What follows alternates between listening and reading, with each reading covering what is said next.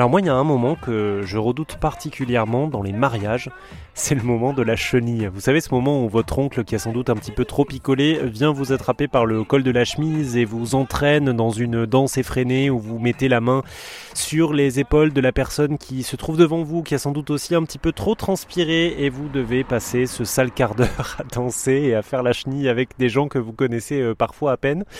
Bon, et eh bien lui, il a décidé de prendre le contre-pied. Il s'appelle Vincent. Il est le fondateur de la Chenille School Academy. Si, si, c'est véridique. C'est une euh, école qui donne des cours de chenille synchronisés.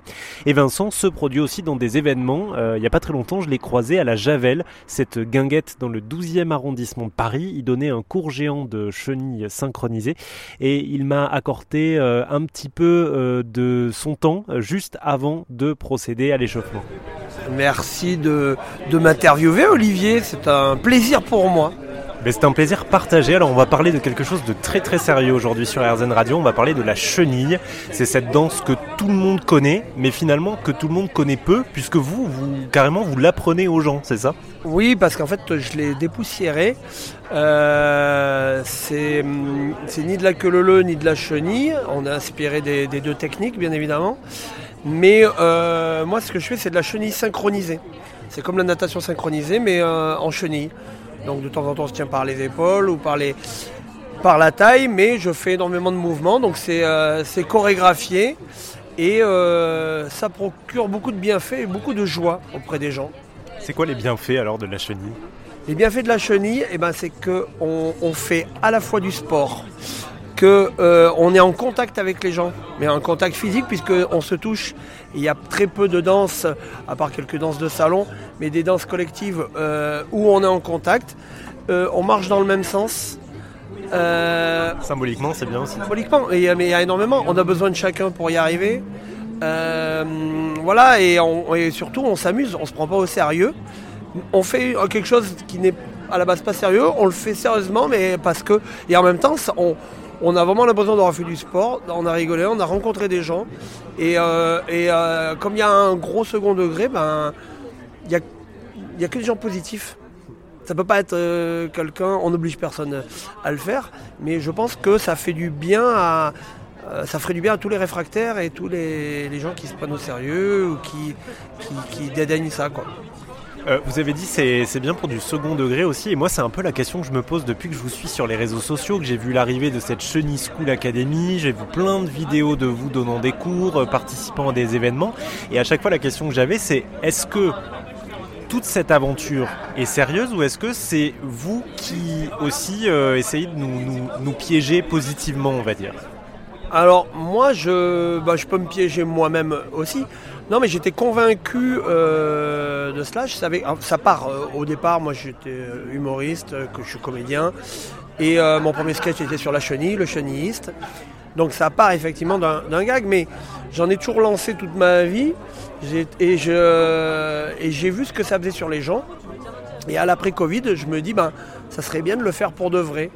Et j'étais convaincu qu'il y aurait un, effet pas thérapeutique, mais mais qui ferait du bien aux gens plus que ce qu'on pense.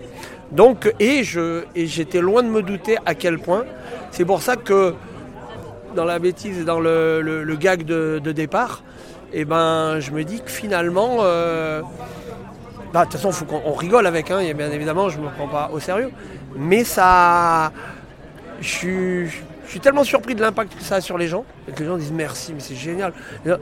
Toutes les vidéos qu'on m'envoie, les gens refont des mouvements, font des trucs. On invente. D'autres qui ont envie de battre des records, mais allez-y. Voilà. Et donc, euh, c'est la vague de la chenille qui est en train de partir euh, sur toute la France pour l'instant. Et euh, elle va aller loin. Et je me dis, on le pousse de plus en plus loin. Et c'est ce qui est, c'est ce qui est drôle.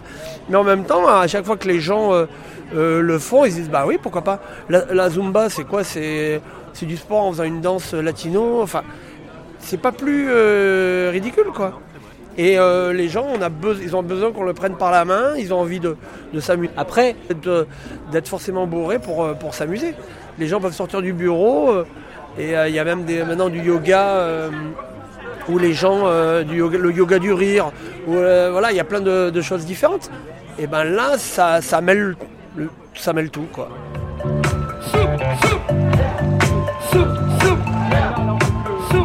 Alors Vincent est parti s'échauffer avant de lancer euh, la chenille géante. Et il faut savoir que Vincent euh, attire les foules hein, puisque euh, sa chenille School Academy dépasse les 20 000 abonnés sur Instagram. il a récemment participé au concours de la plus grande chenille du monde qui s'est tenue, qui a été relevée à Lille, hein, c'est quand même pas rien. Et il y a quelqu'un qui l'accompagne régulièrement, il s'appelle Charles, c'est son producteur hein, puisque Vincent nous l'a dit, il est, il est comédien à la base. Et donc Charles l'accompagne depuis le début de cette aventure de, la Cheminée School Academy En fait, ce que propose Vincent est toujours euh, nourri d'une vérité et d'une sincérité. Évidemment, il y a que le côté folklorique rigolo et ce que les gens vont le ressentir et soit se décaler, on se dit c'est un second degré parce que ça se protège ou on se protège grâce à ça, mais c'est fait avec une énorme sincérité. Donc, c'est un, équilibre comme ça, euh, un peu loufoque entre le premier et le second degré. Nous, quand on faisait les petites fictions qui nourrissent euh, toute l'histoire, parce qu'on a inventé l'histoire de ce personnage euh, qui a été, qui a été comment dire, frappé pendant un rêve par Bézu, qui lui a donné, qui lui a donné le flambeau, qui a dit reprends la chenille. Et voilà, donc c'est parti d'une idée un peu rigolote. Mais quand il en parle, il est profondément investi et profondément sincère. Donc moi j'aime bien être toujours entre on ne sait pas. Parce que nous-mêmes, on ne sait pas finalement. Parce que l'aventure qui se construit, c'est celle qu'on avait rêvée. Et elle se fait. Donc, euh, donc à la fois une fiction et une réalité. Donc c'est très chouette pour ça. Moi ce que je trouve incroyable, c'est le nombre de gens que vous embarquez quand même depuis le début de l'aventure sur les réseaux sociaux, mais aussi dans les événements. On a vu ce record du monde battu à Lille, record du monde de Chenille. C'est pas, pas là où on aurait mis une pièce nécessairement, et pourtant bah, ça embarque les gens. Eh ben c'est fou. Je suis d'accord avec vous. Ça aussi, je pense que ça, Vincent en a un petit peu parlé, ça arrive à un moment après Covid où les gens ont peut-être besoin, un besoin conscient ou inconscient, mais d'aller enfin se retrouver, enfin se toucher et aller danser dans quelque chose qui est simple, parce qu'il n'y a pas non plus une maîtrise évidemment exceptionnelle, sauf qu'il y a des passes incroyables, hein, mais bon. Euh, c'est ce moment de, ouais, de communion. Euh, et je pense qu'en plus, ça touche absolument toutes les, touches, les couches sociales, les âges. C'est-à-dire qu'on peut avoir un enfant, un vieil homme. Euh, à Lille, moi j'ai filmé, il y a un monsieur en fauteuil roulant qui était parmi les, milliers de personnes et qui faisait sa chenille. C'est magnifique ça. C'est-à-dire que voilà, il n'y a pas de. N'y a pas de jugement sur euh, qui on est au moment où on le fait.